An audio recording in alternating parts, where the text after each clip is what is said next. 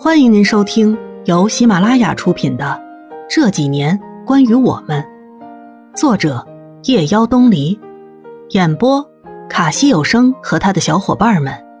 记得订阅、评论哦。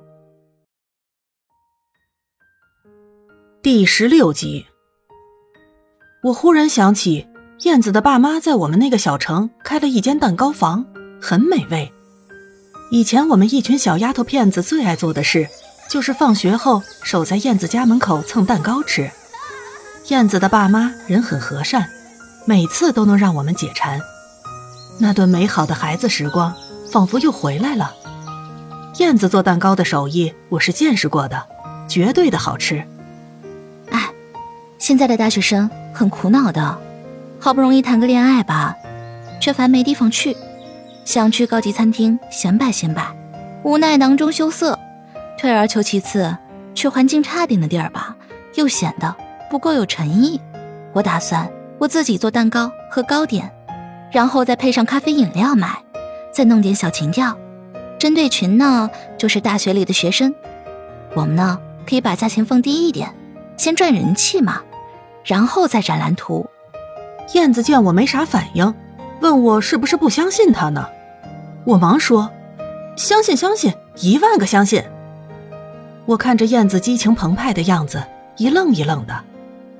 燕子说：“好，以后咱们姐妹俩就自个儿当老板，一步一步把我们的伟大事业发扬光大。”然后我头脑一热，把钱哗啦啦的就数给了房东。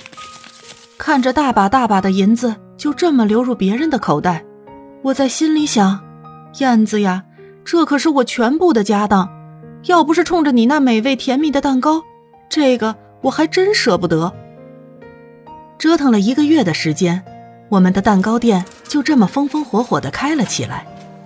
程子旭说：“燕子，你瞎折腾啥呢？你要想做事来我那儿呀，保证工资在我一人之下。”哎，你得了吧，我还是做我的小老板自在。玉佳说：“咱燕子姐姐可是受过高等教育的新兴人类，可有自己的想法跟主见了。”怎么能屈尊于那个小小的饭店呢？燕子姐姐，你说是不？燕子一边做甜点一边兴奋地说：“嘿，还是咱小玉家最甜会说话，待会儿给你吃个更甜的。”沐风凑上去说：“燕子姐姐，那也给我点甜头吧。”得，你可别乱喊，我可没你的，喊谁姐姐呢？一边说话一边把蛋糕端出来，我迫不及待地尝了一个小蛋糕。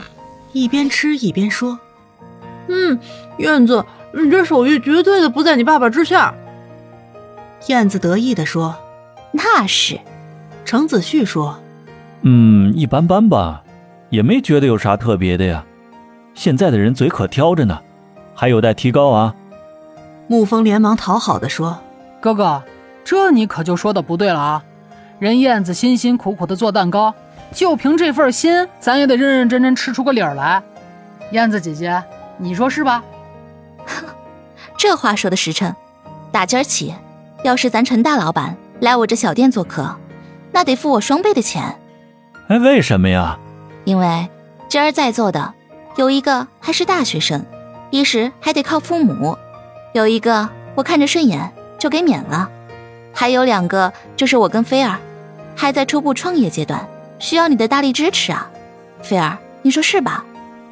燕子朝我挤挤眼，我一边很认真的吃蛋糕，一边点点头。程子旭说：“哎，那感情好啊，那我就天天来。为了体现我的真心加诚心，嗯，我写个牌子挂那儿，就说小店正在接待重要宾客，暂停营业。”燕子扔过来一块小蛋糕，说：“你敢？”然后拦回来了。小兰子，怎么现在才回来呢？哎呀，公司一堆事儿，我可是紧赶慢赶才赶回来的。燕子端出蛋糕给兰吃。兰，你们的上司是工作狂吧？你怎么每天都回来那么晚？哎，还行吧，我还应付得过来。燕子说：“要不你把你那工作辞了得了，来我这帮忙。”你得了吧，我是良禽择木而栖。你这木头是朽木还是怎么的？我得看看能不能站住我这只鸟不晃悠。我说你这说话，你经过大脑了吗？行，你等着，到时候可别眼红。大家吃蛋糕、喝饮料，一边闲话家常。我真没想到，有一天我会真的开个小店子，然后没事的时候坐下来喝杯茶，看看书，写写小说。这样的日子，曾经我也梦想过，可是真的实现了，总感觉心里还不太踏实。也许是刚刚开始吧，总有那么点不太脚踏实地的感觉。没有想到的是。蛋糕店的生意出奇的好，大家都很爱吃燕子做的蛋糕。后来我发现，来店里做客的人还真都是一些甜蜜的小情侣，看来他们是真的把这里当成了他们约会的最佳场所了。不过这样也好，看着他们双双对对的进出，想象着发生在他们身上的小故事，也是我平常的一大乐事。程子旭倒是经常过来。然后把我们的蛋糕带回去，当做礼物送给一些客人。听说客人的反应很好，还说要跟燕子签合同，长期合作。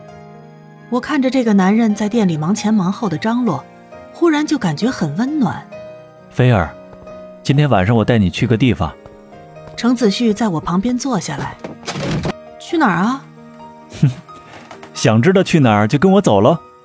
程子旭摆出一个很调皮的笑容。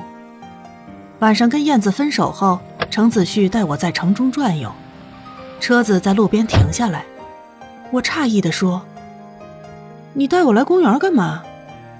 程子旭笑笑说：“带你来看样好东西。”要我看什么东西？程子旭把手指头放在唇边，嘘，然后示意我跟着他走。我不再说话，安静的走路。本集播讲完毕，感谢您的收听。